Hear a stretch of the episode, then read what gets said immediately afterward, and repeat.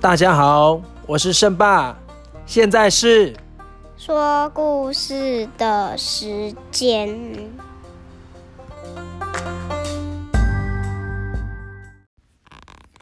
哥哥。呀，上集啊，我们讲到项羽的大将龙驹在齐国吃了个大败仗，韩信呢在渭水击败了二十万楚军之后呢，至此啊。坐实了汉军在齐地的统治。此时的项羽呢，也已经感觉到了有深切的危机啊！因为呢，张良所安排对楚军实施的大包围网已经完成了雏形。北有韩信，西有刘邦、卢绾，南有九江王英布，加上呢，还有彭越在自己的后方不断的攻击自己补给的粮道。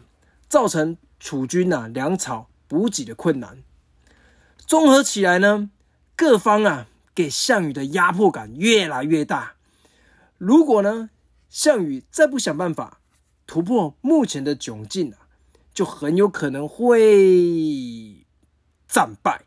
想到战败这个可能性啊，连项羽都觉得 不可思议啊，自己把自己吓了一跳，摇摇头啊，驱赶走这种想法。爸爸。你上次不是说项羽想到有个计谋可以直接打败刘邦？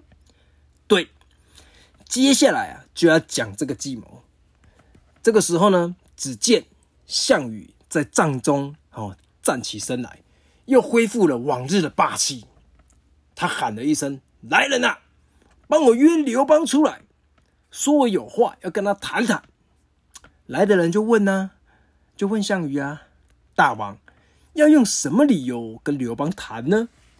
项羽就说：“你就跟他说，本王啊跟他往日是结拜兄弟，要跟他聊聊家常，他必定会出来。”这个时候啊，双方其实他们军队已经对峙了很多年了，哦，护工呢都占不了上风。话说啊，楚军的使者来到汉军，通报刘邦之后呢，刘邦听了就觉得很好笑。我还没找你啊，你倒找起我来了。心里想啊，项羽啊约自己出来聊天，总感觉不是这么单纯。不过之前呢，因为在彭城之战的时候呢，自己的家眷落在项羽的手中啊，都还没有放回来，所以想说 这场会谈呢，也许是个契机，就想说好，那就答应了。使者回到楚军呢，向项羽禀报之后呢，项羽的眼神凌厉，哦。就充满了杀气，拿起他的弓开始擦拭。听说呢，项羽用了这把弓啊，叫做霸王弓，因为啊，项羽天生神力啊，又自小习武，哦，在年轻的时候呢，就可以举鼎，也是历史上唯一举鼎成功的猛人。所以这把弓呢，是经过专门打造，浑身用玄铁打造而成。传说中啊，是一百二十七斤。除了项羽之外。其他的人呢，光是拿起来就很吃力，更别说拿起来之后还要稳定拉弓射箭。所以这样子的弓箭呢，射出去威力已经非常惊人。好，经过协调之后呢，双方约在广武山。这座山呢，在今天哦河南荥阳的东北方。这座山的北面就是黄河，西南呢是一座座的崇山，景色非常优美。不过也是因为它是交通的咽喉啊，所以呢是兵家必争之地。山中呢有一条大河，那古时候呢在称它为叫做广武涧，哦，就是广武山里面的河啦。那双方呢，然后楚汉双方就隔着这条大河讲话，约定的时间到喽，大家都是轻装来到这里，配上四周啊风景优美，好像大家都是来游山玩水的。项羽呢，看到刘邦之后，他就先说了：“刘季进来可好啊？”刘邦就说了：“嗯，还不错啊。”项羽又说了：“刘季，此处啊风景优美，若是我们呐未逢此乱世啊，说不定啊可以一起来这游山玩水，岂不是很好啊？”刘邦又说了：“吉呀，吉就是指啊项羽的字哦，因为他叫项吉，所以他就这样子叫他。”那刘邦说了：“急呀，我也很想这样啊，不过可惜呀，暴秦虽然覆灭了，但是天下尚未一统，百姓还在受苦。胸怀大志的我呢，睡都睡不着，怎么有办法四处游玩呢？项羽笑了笑，就说：“季呀，我又何尝不是如此？我们这样双方打下去也不是办法。要不我出个主意，你听听。”刘邦心想：“哎呀，你这个只会打仗的战争狂人呐，还会有什么好主意出啊？”不过呢，刘邦心里虽然想是这样想。但是嘴巴上还是说：“哎，兄弟有什么好主意，说来听听。”项羽就说了：“为了这些士兵百姓啊，不再受苦，你我单打独斗一场，胜者得天下，败者就自动归隐，如何？”刘邦一听就生气了。要知道，这个时候刘邦已经五十多岁了，项羽才二十多岁，正值壮年，而一个五十多岁的人跟一个二十多岁的人打。你觉得有可能有胜算吗？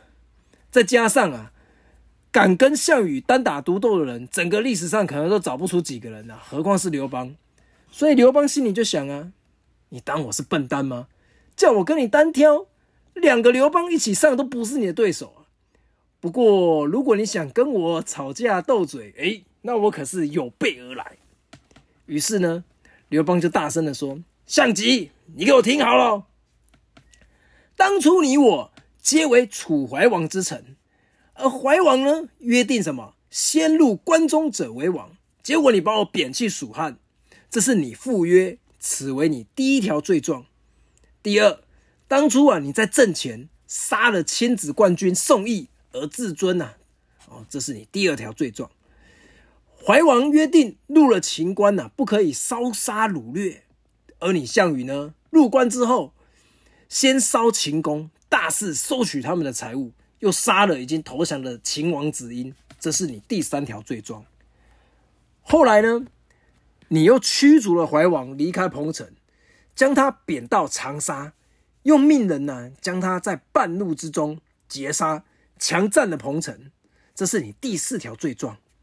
身为人臣而弑主，又杀了已经投降的人，为政不公。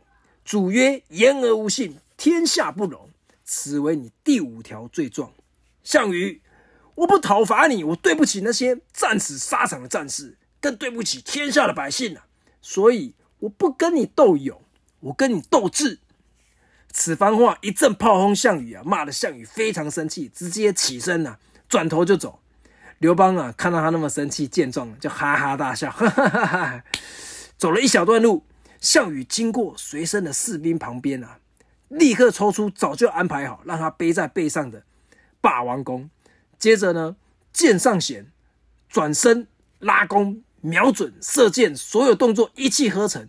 而刘邦还在大哈哈大笑的时候呢，一支箭破风而来，刘邦啊都来不及反应，这支这支箭啊瞬间射入他的左胸，刘邦啊感觉到一股剧痛，哇就往后倒下。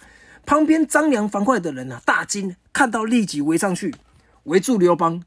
电光火石之间呐，刘邦计上心来，趁着四周的将领围住自己，汉军呢以及对面的项羽都还没有看清楚射到哪里的时候，用力掰断留在身体外面的箭身，站起身来，对着项羽啊哈哈大笑：“下急呀，你这个箭法不行啊，没射着我。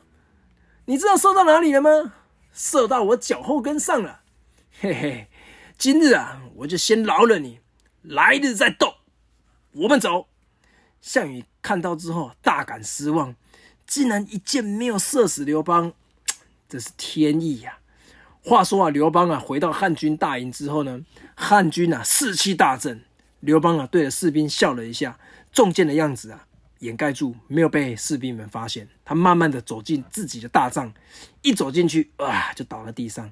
张良等人呢，知道刘邦的伤势严重，立即找人呢过来治疗。治疗休养的期间呢，下令三军严守不出。好在啊，经过一阵子休养之后，刘邦的身体才慢慢的好转起来。而此时呢，远在项羽后方粮道的彭越，察觉到。哎，汉军有一丝的不寻常，哦，所以呢，为了自保，他先撤回了梁地。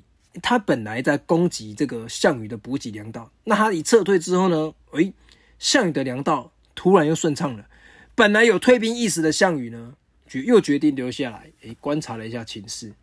但随着呢，北方韩信、灌婴哦等人不断的攻城略地啊，刘邦的领地是越来越大，兵源粮草也越来越足，所以呢，汉军这边 完全不怕打持久战。相反过来看，项羽这边的领地啊是不断的缩小。这个时候呢，你说是双方对峙呢？但是自从渭水之战之后，双方的实力天平啊，已经慢慢的倒向汉军。上次呢，项羽一箭没能射死刘邦啊，他心中也明白，再也不会有第二次机会了。虽然他心中不愿意啊，但是呢，也不得不承认，汉军的兵力啊是越来越强，而且已经强过他们楚军了。天气呢慢慢转凉，即将呢进入冬季。这个项羽啊，终于下定决心，派使者过去汉军啊签订鸿沟之约。就是呢，协议要停战，从此之后划分楚河汉界。不过呢，这个鸿沟之约啊，虽然有记录在《史记》里面，但是很多人对这个约定的真实性啊，抱持一个怀疑的态度。不过，因为我现在在说故事，所以我在这里啊，也不要说的太复杂。总之，这个约定就是一个停战的约定，双方划分楚河汉界，井水不犯河水。然后呢，项羽啊，就把刘邦的家眷还回去了。自己就带着楚军撤军。好，这个项羽啊，跟刘邦双双约定撤军之后呢，项羽会安然的回到彭城吗？刘邦阵营又有什么样的动作呢？下集啊，我们即将迎来楚汉相争的最后一段垓下之战，敬请期待。拜拜，拜拜。